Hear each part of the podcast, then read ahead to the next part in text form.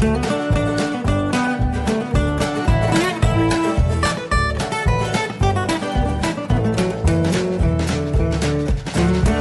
und herzlich willkommen zu Jörn Schars Feinem Podcast Episode 54. Ich bin Jörn Schaar und ihr seid es nicht. Ja, heute sage ich schon gleich, wird es lang und heute wird es schon wieder um das Thema Pegida und Lügenpresse gehen, ähm, denn dazu gab es in der vergangenen Woche doch den einen oder anderen Kommentar, auf den ich natürlich heute gern eingehen möchte. Vorher einfach noch ein paar Sachen, ähm, die ich kürzer abhandeln kann. Ähm, einfach, ja, weil es äh, so ein bisschen ja, leichter ist. Ähm, zum einen, äh, das ging am Montag äh, bei mir richtig rund. Äh, ich war beim Karneval in Marne. Am Montag, Rosenmontag, hatte ich den Auftrag, auf einem Karnevalswagen mitzufahren, dessen Bau ähm, schon ein Kollege von mir für äh, die Online-Seite begleitet hat. Ähm, und ich sollte nun mitfahren und eine Online-Reportage schreiben über die Stimmung und wie alles klappt und ob das so, ja, ob das so richtig hinhaut und so weiter. Das war also mein, mein Job. Wir haben, ich habe mich mit den Leuten da verabredet und wir haben gesagt, ja, wir sind irgendwie so um, um zwölf, halb eins ungefähr sollten wir dann uns treffen ähm, und alles, die letzten Vorbereitungen sollten dann stattfinden und dann würden sie zum, zum Aufbauplatz fahren und, und äh, dann könnte ich da schon dabei sein. Und äh, ja, das habe ich auch gemacht. Das Ganze ging dann bis kurz vor fünf, waren wir dann wieder zurück. Ja, ich habe Fotos gemacht und habe geschrieben und habe noch äh, Hörfunksachen äh, produziert, live auf, also nicht live, aber äh, live on tape äh, da auf dem Wagen. Äh, habe also auch fürs Radio noch gleich mitberichtet, wenn ich schon mal da bin. Und äh, na, das war natürlich, das war natürlich ein Wahnsinn. Also ich hatte ja schon so ein bisschen Karnevalserfahrung, habe ich ja einfach dadurch, dass ähm, meine Mutter ja aus dem Rheinland stammt und wir da immer äh, früher hingefahren sind als Kinder und uns den Karnevalsumzug da mit angeguckt haben und auch die ein oder andere Party mitgenommen haben. Und äh, ja, das und in, in Koblenz natürlich äh, kurz vor Sendestart von Antenne Koblenz, äh, dem, dem Sender, bei dem ich mein Volontariat gemacht habe, sind wir auch mit dem Sender äh, im Karnevalszug mitgelaufen, hatten einen eigenen Wagen, für, wo wir nochmal ein bisschen Werbung für uns gemacht haben. Ähm, also so ein bisschen was wusste ich ja, was, was auf mich zukommt. Ich habe auch grundsätzlich äh, kein Problem mit Karneval, das dürfen die alle gerne machen. Ich muss da jetzt nicht mehr unbedingt mit dabei sein. Ähm, und ja, das war, also es war auf jeden Fall sehr spaßig. Die, die Truppe da auf dem Wagen, die waren sehr locker drauf. Die haben, waren, äh, haben mich da, ich will nicht sagen gut eingebunden, aber ähm, da, ja, das war ganz angenehm mit denen. Das war eine recht sympathische Angelegenheit. Und ähm, ja, das hat an für sich auch alles ganz gut geklappt. Das war so ein bisschen abenteuerlich, dann die, die Hörfunksachen abzusetzen. Ich habe dann halt so meinen meinen Bericht aufgenommen mit einem äh, ganz normalen Audiorekorder äh, den ich vom, von der Arbeit dann gestellt bekommen und habe dann eben ein Notebook dabei mit einem Schnittprogramm und musste dann im Stehen äh, mit das Notebook auf einem Knie balancierend äh, meine, meine Sachen zusammenschneiden und dann ganz einfach per LTE-Leitung äh, ins Funkhaus überspielen. Das hat den Umständen entsprechend gut funktioniert und ähm, ich habe das dann später nochmal nachgehört, was ich da gemacht habe. Es war natürlich super laut, die hatten eine, eine riesen Musikanlage mit auf dem Wagen und äh, ich habe mir das später nochmal angehört, äh, was ich da gemacht habe. Das klang auch noch ziemlich gut. Ähm, also für die Produktionsbedingungen war es wirklich, ohne mich selbst loben zu wollen, äh, schon ziemlich cool. Ja, ansonsten hatten wir natürlich noch äh, gerade gestern war der 21. Februar, der Tag des Biekebrennens in Nordfriesland ähm, haben wir schon mehrfach jetzt thematisiert in, äh, im, im Nord-Süd-Gefälle, was das eigentlich ist, nämlich äh, so eine Art heidnisches Frühjahrs, wird brennen den Winter raus, äh, Feuergeschichte ähm, und immaterielles Weltkulturerbe und die Herzdame und ich haben dann gesagt, dann wir gucken uns das sowieso mal an. Wir waren, äh, glaube ich, noch nie zusammen beim Biekebrennen und ähm, ja, es war dann natürlich auch so ein bisschen Recherchetrip für mich, um äh, im Podcast dann äh, nächsten Monat was zu erzählen zu haben. Ähm, und das war ganz cool, weil dann nämlich äh, ich mittags im, ähm, in, im Funkhaus noch gesessen habe und den Kollegen davon erzählte, dass ich das machen würde. Und der Redakteur, der für online zuständig war, sagte dann, Mensch, dann mach doch gleich ein paar Fotos mit. Ähm, kannst du noch ein bisschen Honorar einstreichen, hast du wenigstens die Spritkosten raus. Und äh, das habe ich natürlich liebend gern angenommen Bin dann also dienstlich hingefahren und das war ganz nett. Also da war dann so, das ging los am Multima Watt Forum, ähm, dass sie, da konnte man dann irgendwie ab fünf kostenlos in die Ausstellung gehen und konnte sich da ein bisschen umgucken und dann ähm, allmählich ging das dann los. Da haben sie dann draußen so eine Feuerschale aufgestellt und da konnte man Stockbrot machen und dann so ab halb sechs wurden dann auch die Fackeln verteilt. Die haben sie, ich glaube, um sechs circa haben wir die, haben sie die alle angemacht und sind dann in so einem, ja, Fackelzug äh, vom, vom Wattforum äh, bis zum alten Hafen gezogen. Das sind so 500, 600 Meter, würde ich mal sagen. Das sah schon ganz eindrucksvoll aus. Ähm, so, weiß ich, was wären das gewesen? Dann 300, 400 Leute, vielleicht 500, keine Ahnung. Ich bin echt ein bisschen schlecht im Schätzen.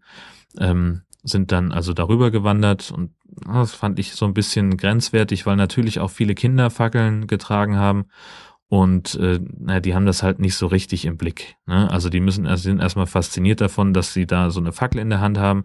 Dann ähm, mussten ihre Eltern immer darauf hinweisen, wie sie die, die Fackel nun am besten halten, damit das, äh, damit sie sich nicht selber einsauen und gleichzeitig auch noch ihre eigene Fackel koordinieren und gleichzeitig auch noch im Blick behalten, dass keines der anwesenden Kinder möglicherweise einen Passanten anzündet. Ähm, das Problem hatten wir nämlich, also es, es ist nichts passiert, aber äh, so ganz wohl war mir bei der Geschichte nicht. Ich habe dann ge geguckt, dass ich so ein bisschen aus dem Pulk rauskomme, ähm, weil da doch ein bisschen, ja, es war dann natürlich auch windig und dann flogen Funken und ach, das war mir alles irgendwie. Ich wollte mir jetzt nicht irgendwie noch ein Loch in die Jacke brennen lassen. Ja, dann bin ich da so ein bisschen rausgegangen. Ja, und dann kamen wir da zu diesem Holzhaufen, der war vielleicht, na, würde mal sagen, vier, fünf Meter wird der hoch gewesen sein. Wahrscheinlich, ja, doch vier, fünf, denke ich schon. Oben steht eine Strohpuppe immer drauf. Und dann äh, gab es eine kurze Ansprache von von der Bürgermeisterin darüber, was das für ein alter Brauch ist und dass es so alt ist, äh, dass man da schon gar nicht mehr weiß, wo genau der Ursprung ist und äh, dass es eben so ein Winteraustreiben-Ding und so weiter. Äh, und dann hieß es jetzt bitteschön nach altem Brauch äh, die Biege entzünden und ich habe tatsächlich auch gedacht, da kommt dann jetzt irgendwie entweder, also ich hatte halt so einen Feuerwehrmann gesehen, der so einen Gasbrenner dabei hatte ähm, oder dann sagte sie, sie fordert die Kinder auf, die Biege zu entzünden. Und das, äh, dann dachte ich, na gut, dann stecken die jetzt ihre Fackeln da in diesen Reisighaufen ähm, und dann wird das schon irgendwann anfangen zu brennen.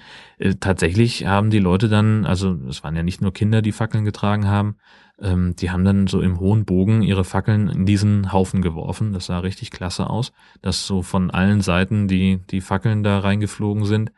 Ähm, nur jetzt hatte das halt dummerweise die Tage vorher so ein bisschen geregnet und auch vormittags, soweit ich weiß, war es auch relativ nass. Also die Wiese ähm, rund um den Haufen war sehr, sehr matschig und voller Pfützen. Und dann hat es halt nur gequalmt und es passierte irgendwie nicht so richtig was. Dann kam dann also der Typ mit seinem Gasbrenner da zum Einsatz und der hat äh, tatsächlich ähm, ordentlich äh, äh, Feuer machen müssen, bis das so einigermaßen anfing zu brennen. So richtig lodernde Glut war das dann am Ende auch nicht. Äh, ich finde, das sieht auf den Fotos, die ich gemacht habe, doch fast ein bisschen eindrucksvoller aus, als es dann schlussendlich war. Ähm, ja, Gott, es ist halt wie es ist. Äh, also das hat eine eine Umstehende hat das äh, sehr schön zusammengefasst. Die sagte, Mensch, jetzt guck dir mal an, wie lange der mit diesem Gasbrenner da reinhält, damit da irgendwas passiert, ähm, das nicht nur Rauch heißt. Und wie sehr doch im Hochsommer, wenn das alles richtig trocken ist, da reicht eine Kippe und dann brennt der halbe Wald. Äh, das stimmt schon. Also der Zusammenhang, der war da sehr deutlich. Das war also richtig nass, das Zeug, was da lag. Aber gebrannt hat's trotzdem, war auch schön warm und wir waren dann um, weiß ich nicht, kurz vor sieben, ne, kurz nach sieben sind wir dann, nee, warte mal. Ach, Uhrzeit ist ja auch wirklich Schall und Rauch. Also wir sind dann irgendwann, äh, nachdem ich meine Fotos im Kasten hatte, wieder los äh, und dann nach Hause ähm, haben abends noch schöne warme Suppe gekocht, denn wir waren ordentlich durchgefroren äh, und haben uns da dann schön wieder aufgewärmt. Und noch ein bisschen mehr Details gibt's dann am 15. in der 10. Episode vom Nord-Süd-Gefälle. Da könnt ihr euch schon mal drauf freuen. Ja, ansonsten haben wir diese Woche, habe ich mich äh, mit Benny getroffen. Benny ist der Neue im High Alarm Podcast, ähm, weil Christoph ja durch Beruf und Familie das nicht hinbekommt, den Podcast so regelmäßig mitzubetreuen, wie ich das mir vorstelle, wie ich das gerne hätte. Und ähm, deswegen haben wir uns dazu, habe ich mich auch hauptsächlich dazu entschieden, ähm, jetzt da äh, Personalwechsel durchzuführen. Ähm, und ja, die erste Folge mit Benny haben wir jetzt, habe ich jetzt aufgenommen. Da müssen wir noch so ein bisschen dran feilen. Die Tonqualität, oh, ich habe es noch nicht geschnitten, aber ähm, ich glaube, da müssen wir mit der Mikrofonierung, das ist halt einfach schwierig, nur mit so einem Zoom-Aufnahmegerät. Ähm, da, äh, ja, kann man sich anhören. War ja mit Christoph und mir dann auch immer äh, eher mehr Raumhall als weniger drauf. Ähm, aber wir werden da auch ähm, in Zukunft so ein bisschen gucken müssen, dass wir, dass wir da noch ein bisschen aufdrehen ähm, an der Soundqualität. Und wir haben auch schon gesagt, wir werden uns nicht jede Folge ähm, zusammensetzen können, sondern werden auch viel über ähm, Skype und oder Mumble machen. Ich möchte ja schon seit, seit ewigen Zeiten Mumble ausprobieren, ähm, weil da auch serverseitig mitgeschnitten wird und man dann, also fällt hinten halt wirklich ein MP3 raus, für jeden Sprecher eins und das ist dann in der Nachbearbeitung sehr komfortabel. Und ich habe auch irgendwie so ein bisschen ähm, einerseits den, den Basteltrieb, äh, andererseits weiß ich schon jetzt, dass ich es höchstwahrscheinlich auch rein zeitlich gar nicht auf, auf Kette kriegen werde.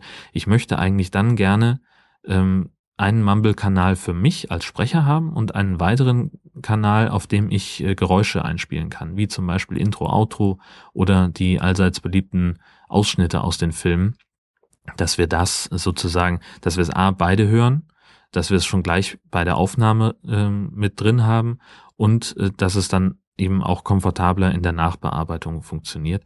Ähm, denn das ist im Augenblick so ein bisschen das, was den, den Schnitt vom High Alarm Podcast sehr langwierig macht, dass ich eben die, die Ausschnitte nachträglich an der richtigen Stelle einfügen muss.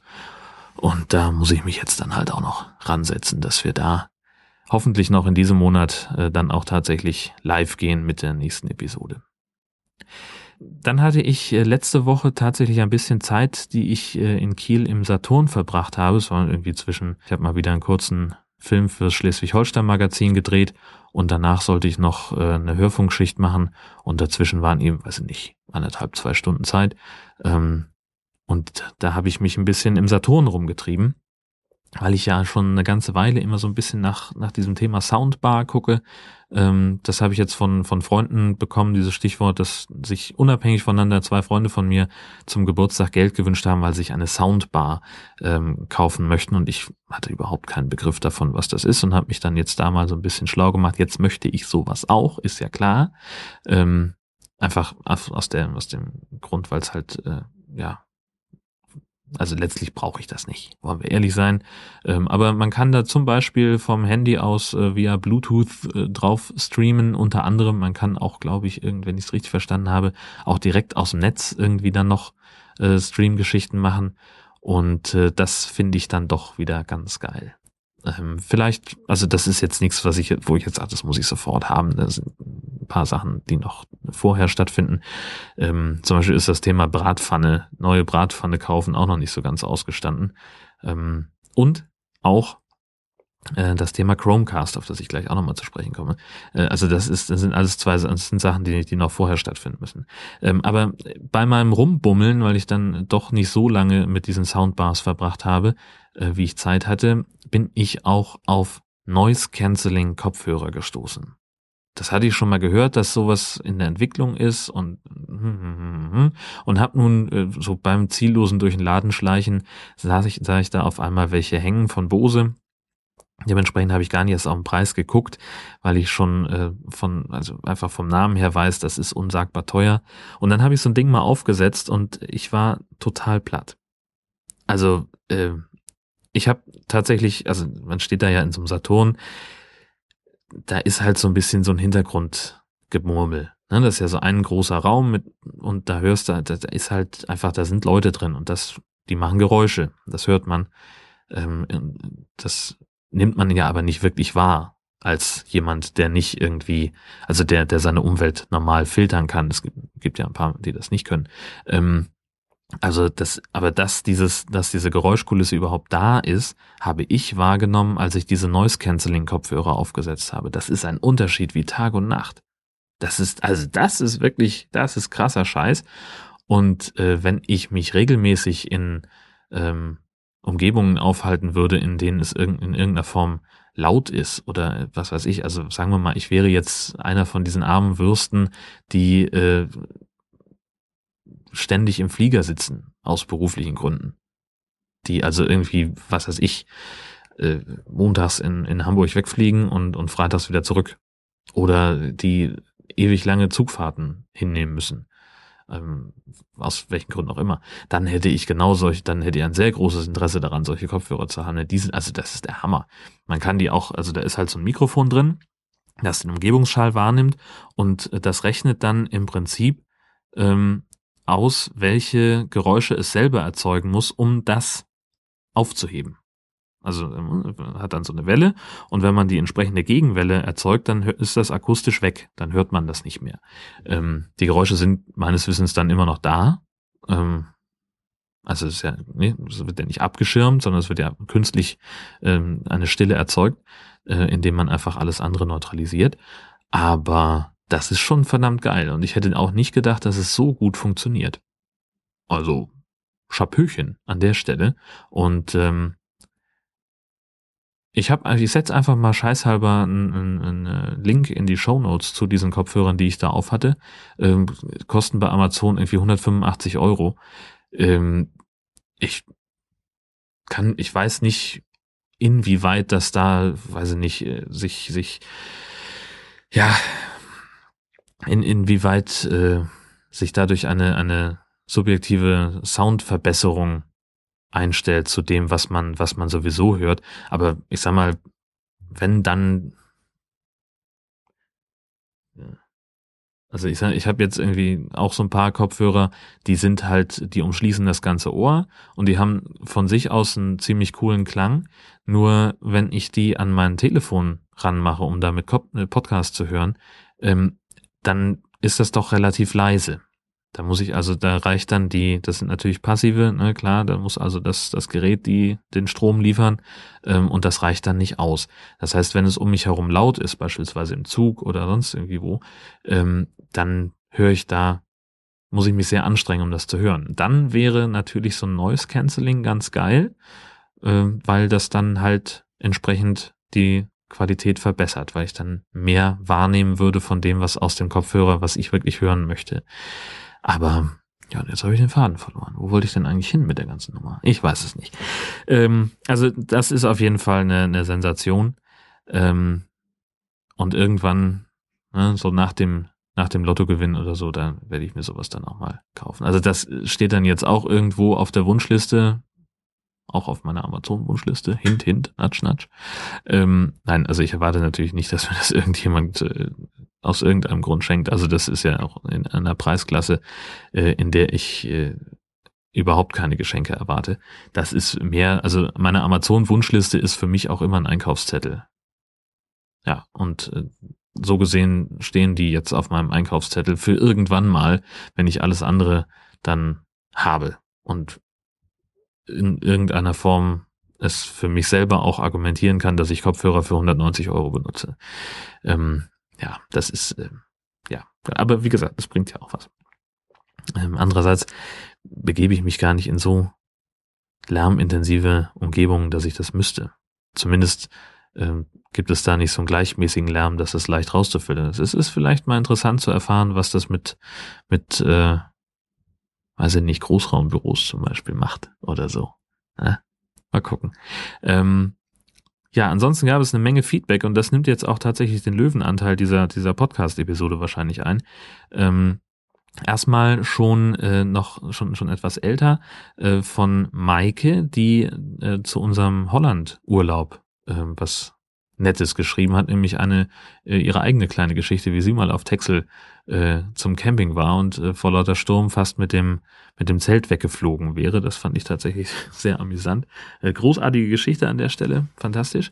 Ähm, dann hat ähm, Carsten sich geäußert zu meiner Frage nach dem Chromecast und er sagt, das Ding ist total großartig äh, für Sachen wie Netflix oder dergleichen, weil man halt äh, mit dieser Chromecast-App Jetzt muss ich gucken, dass ich es zusammenkriege. Also man, man surft ja irgendwas bei, bei in, in, mit dem Chrome-Browser an ähm, und kann dann, muss dann nur noch irgendwie klicken auf so eine Erweiterung, äh, damit es dann auf dem Fernseher angezeigt wird. Und es ist eben nicht so, dass das, ähm, das ist auch ein wichtiger Sicherheitshinweis an der Stelle, es ist eben nicht so, dass es über das Handy auf den Fernseher gebracht wird, sondern man gibt quasi das Kommando an den, an den Chrome-Stick weiter. Hier, geh mal an die Adresse und hol dir den Inhalt und zeig den auf dem Fernseher an. Und das einzige Problem, sagt er, was er hat, ist irgendwie in der Darstellung, dass der Fernseher irgendwie eine andere Zeilenzahl anzeigt, als der Chrome-Stick kann. Und das ist deswegen immer so ein bisschen ab und zu mal ähm, muss er den neu starten ähm, damit dann die beiden sich wieder verstehen, Fernseher und Chrome Stick, ähm, Chromecast. Ähm, ja, gut, das äh, ist ja etwas, mein Gott, das kann halt passieren, schätze ich mal. Schreibt er auch selber. Ähm, ja, das ist nochmal doch mal sehr interessant. Jetzt bin ich natürlich kein Netflix-Kunde oder dergleichen. Also ich äh, muss mich da vielleicht tatsächlich mal mal so ein bisschen mehr reinfuchsen. Aber ich sag mal so Sachen wie ähm, abends auf der Couch sitzen und ey geil, guck dir mal dieses YouTube-Video hier an. Ähm, das äh, stelle ich mir zum Beispiel relativ witzig vor. So, mal gucken, wie das so funktioniert. Ja, und dann dieser andere Punkt, ähm, das Thema Lügenpresse aus der äh, ebenfalls aus der letzten Episode. Ähm, Siegfried äh, hat äh, zum Beispiel geschrieben, er lobt die äh, Entschuldigung der Heute-Show, weil er sagt, es ist immer besser, äh, wenn etwas schief läuft, äh, sich zu entschuldigen beziehungsweise um Entschuldigung zu bitten, als zu sagen, vielen Dank für Ihr Verständnis. Das nämlich einfach vorauszusetzen. Ähm, das ist ja tatsächlich auch so eine Unsitte. Ähm, da stimme ich dir auch zu, Siegfried. Das ist äh, so, ja, auf, ne, fährst irgendwie zehn Kilometer mit, mit gefühlten 40 Stundenkilometern über die Autobahn durch die Baustelle ähm, und bist irgendwie gestresst, weil du entweder von irgendwelchen Idioten überholt wirst, viel zu eng, weil die dann doch merken, sie haben vor der Zwei-Meter-Spur Angst, oder du hängst die ganze Zeit hinterm LKW und, und hast dieses verdammte gelbe Blinklicht am Heck im Auge. Ähm, und dann fährst du da raus und kommst an einem Schild vorbei, danke für Ihr Verständnis. Nein, ich habe kein scheiß Verständnis dafür, dass diese verdammte Baustelle so lange dauert und so lange geht und das ähm, so. Ähm, und äh, auf dem Kurs ist äh, Siegfried auch, was die Heute-Show angeht, und da bin ich auch völlig bei dir. Und dann hat sich noch Dr. Iso gemeldet. Er möchte meine Einschätzung zu Wir müssen reden Folge 91 hören, in der sich Max und MS Pro unter anderem auch über ähm, den Umgang der Medien mit Pegida unterhalten.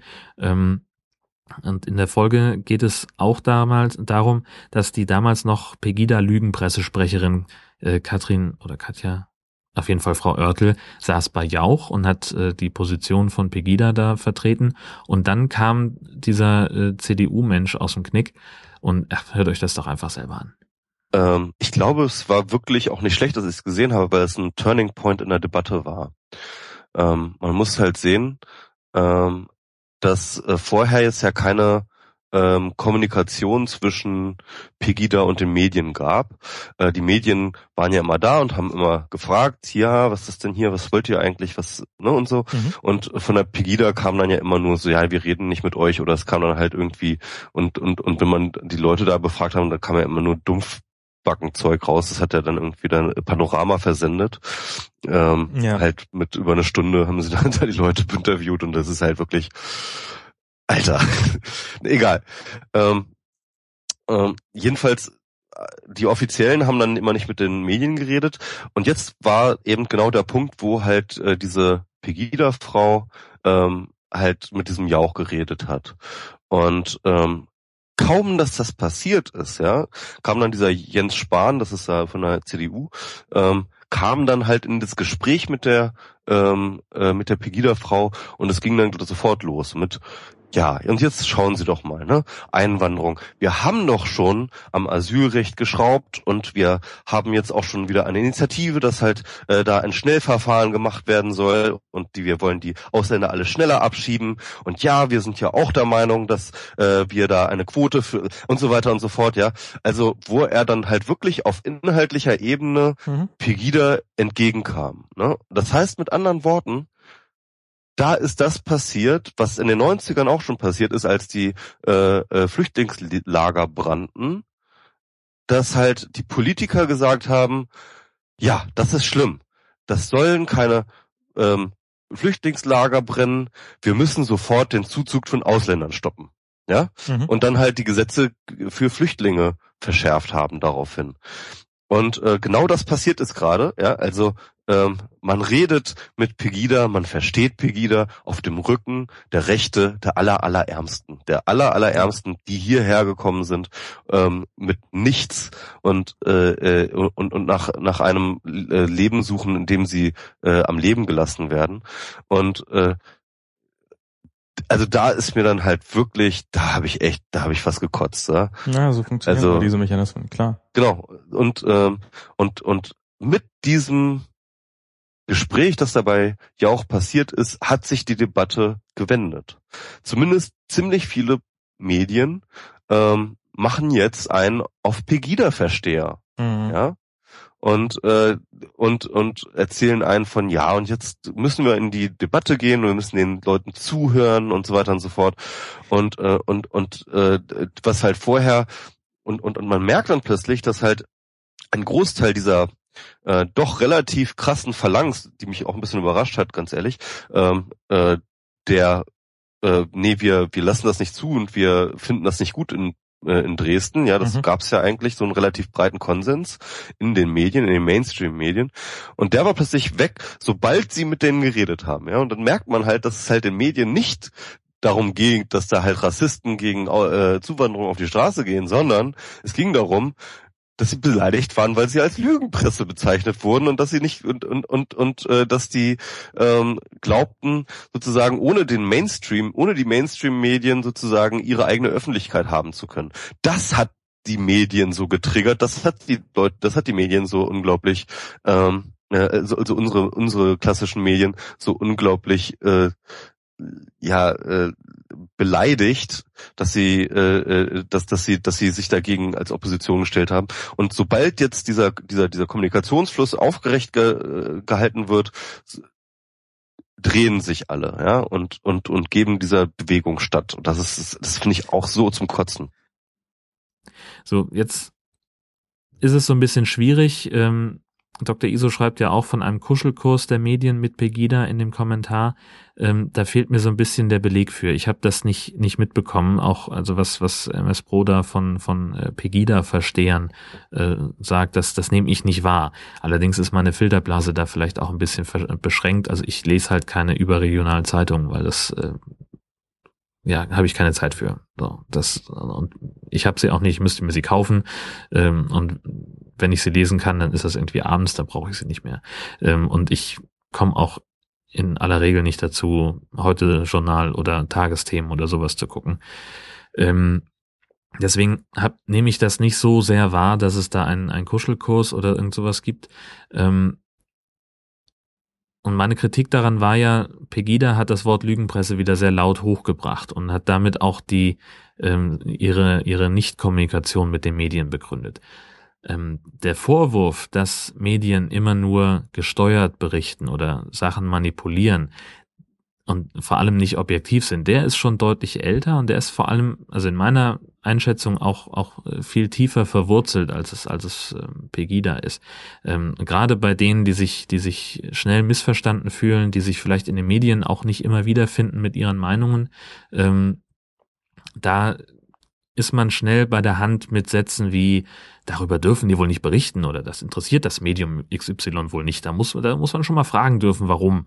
Ja, also und dann ist halt das Problem, das habe ich ja versucht in der letzten Folge auch zu erklären, das Problem sind tatsächlich Medien wie Bild, sind die Regenbogenpresse oder auch diese Enthüllungen in Anführungszeichen, dass Reality Soaps geskriptet sind oder und dann gibt es natürlich halt auch so sowas wie, ja nennen wir es mal Hofberichterstattung. Also was weiß ich, was interessiert, also ich stelle jetzt einfach mal den publizistischen Wert der, der Meldung in Frage, dass Angela Merkel eine Privataudienz beim Papst hatte.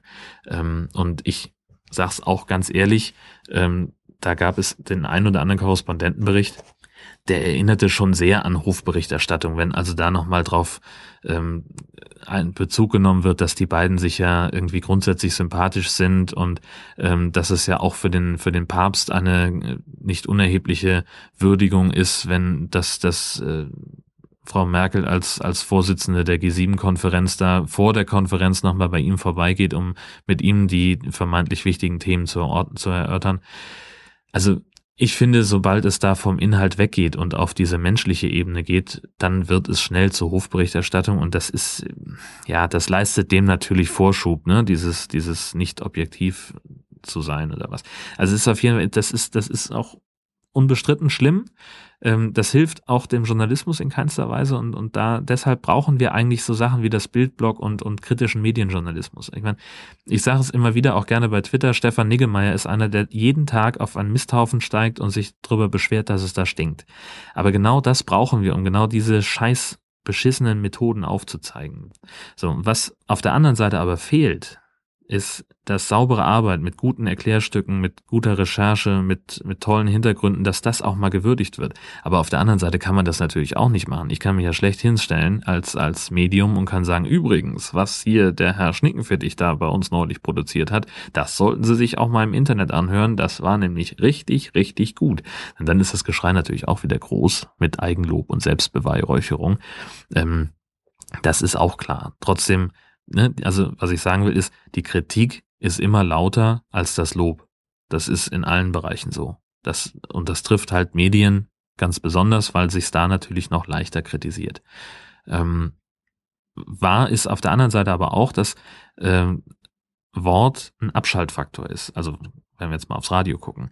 Das heißt also lange, gut recherchierte Beiträge, die ein Thema aufbereiten, so dass man es wirklich einmal umfassend durchdringen kann. Die werden einfach nicht gehört. Also Läden wie in der Info oder die Radio Wissen, die laufen halt unter ferner Liefen, weil man da eben auch sein Gehirn mit benutzen muss und weil man sich da nicht nur berieseln lassen kann. Ähm, das heißt, man muss natürlich dann auch die Frage stellen, ob das Publikum vielleicht auch einfach eine seichtere Berichterstattung vorzieht. Ähm, aber das ist dann auch wieder eine andere Baustelle. Mal zurück zu der Frage von, von Dr. Iso. Ähm, meine Wahrnehmung ist, dass die Medien durchaus versucht haben, Pegida und diese Beweggründe zu verstehen, dass sie dabei aber nicht weitergekommen ist.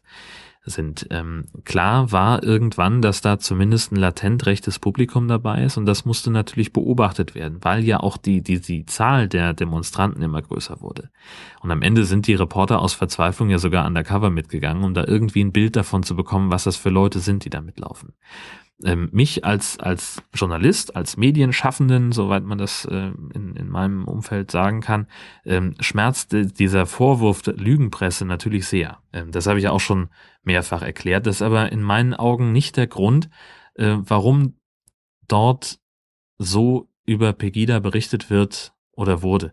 Äh, mein Impuls, ganz persönlich gesprochen, wäre an der Stelle, wo, wo ich einen Manipulationsvorwurf befürchten muss oder wo ich, wo ich dem ausgesetzt bin, ähm, einfach ganz besonders transparent und gründlich zu arbeiten. So wie es ja zum Beispiel die Leute von, von Panorama gemacht haben, ähm, die gesagt haben, wir lassen die Pegida-Leute jetzt mal ausreden und einfach irgendwie das komplette Drehmaterial, was sie hatten, irgendwie, weiß ich glaube, anderthalb Stunden oder so, einfach ungeschnitten, ungeschnitten ins Netz zu kippen, damit sich da jeder selber ein Bild draus machen kann, damit eben niemand sagen kann, ja, die haben ja nur die Passagen rausgeschnitten, äh, wo die Pegida-Leute besonders doof dastehen, sondern sie haben halt geguckt, ähm, was sagen die denn insgesamt und haben auch damit zeigen können, das sind halt viele Dumpfbacken dabei. Also gehst halt hin, sprichst wahllos ein paar Leute an, viele sagen, nein, mit euch rede ich nicht, ihr seid Lügenpresse, ihr berichtet nicht objektiv. Und die, die mit der Presse reden, naja gut, das, die sind vielleicht nicht repräsentativ für die Masse der Menschen, aber das sind halt die einzigen, die was sagen und die, die hört man dann eben. Ja, also insofern, ähm, Dr. Iso, ich halte diese, diese Herleitung von MS Pro tatsächlich für falsch. Das, also ich glaube nicht, dass die Medien kritisch über Pegida berichtet haben, weil sie, weil Pegida nicht mit denen gesprochen hat. Und ich, ich selber nehme auch diesen, äh, die, diese Annäherung der Medien an Pegida nicht wahr, äh, sondern ganz im Gegenteil. In, in meiner Filterblase findet Pegida gar nicht mehr statt. Ähm, also ich habe auch seit längerem nichts mehr davon gehört, außer dass sie halt in Auflösung begriffen sind, ähm, dass die Ratten das sinkende Schiff verlassen. Ähm, und gibt's eigentlich noch Pegida-Demonstrationen in irgendeiner Stadt? Ich weiß es wirklich nicht. Tja, mehr fällt mir dazu tatsächlich gar nicht ein. Ich hoffe, dass das ähm, einigermaßen nachvollziehbar und, und verständlich war, was ich jetzt hier wieder mal so vor mich hingestammelt habe. Ähm, Eine Podcast-Empfehlung gibt es dieses Mal wieder mal nicht. Ähm, einfach weil ich nichts Neues gehört habe, weil ich immer noch dabei bin, meine, meine Podcast-Liste abzuarbeiten, dass ich zumindest mal die abonnierten Sachen äh, langsam mal nachgehört bekomme. Ich bin jetzt irgendwie, äh, ja, das sind ja auch äh, immer mehr. Äh, da kommt ja immer was Neues nach und ich bin jetzt schon so weit, dass ich, dass ich bei, bei manchen Formaten, ähm, dass ich dann, was weiß ich, bei den wöchentlichen Geschichten, dass ich da einfach Sachen lösche. Äh, was weiß ich hier, Medienkuh oder sanft und sorgfältig, das sind jetzt nun keine Sachen. Ähm, also sanft und sorgfältig, ja, mein Gott, das ist irgendwie nettes Geblubber. Aber Medienkuh, das, ne, das ist halt irgendwie noch so halb aktuell. Bezieht sich ja immer irgendwie auf, auf äh, relativ einen begrenzten Zeitraum. Und das, äh, ja, das höre ich mir dann halt nicht an, um, um einfach mal wieder hinterherkommen zu können. Ähm, das gibt ja zum Glück noch genug zeitlose Formate, die da mit in meine Podcast-Liste gespült werden. Und ja, wenn ich das abgearbeitet habe, dann gibt's auch wieder Podcast-Empfehlungen. Und bis dahin müsst ihr mit den mit den Empfehlungen für meine eigenen Podcasts leben. Ähm, aber vielleicht hilft euch das ja auch schon weiter, mit äh, euren Horizont zu erweitern. So. In diesem Sinne sage ich vielen Dank fürs Zuhören. Bis zum nächsten Mal. Tschüss. Música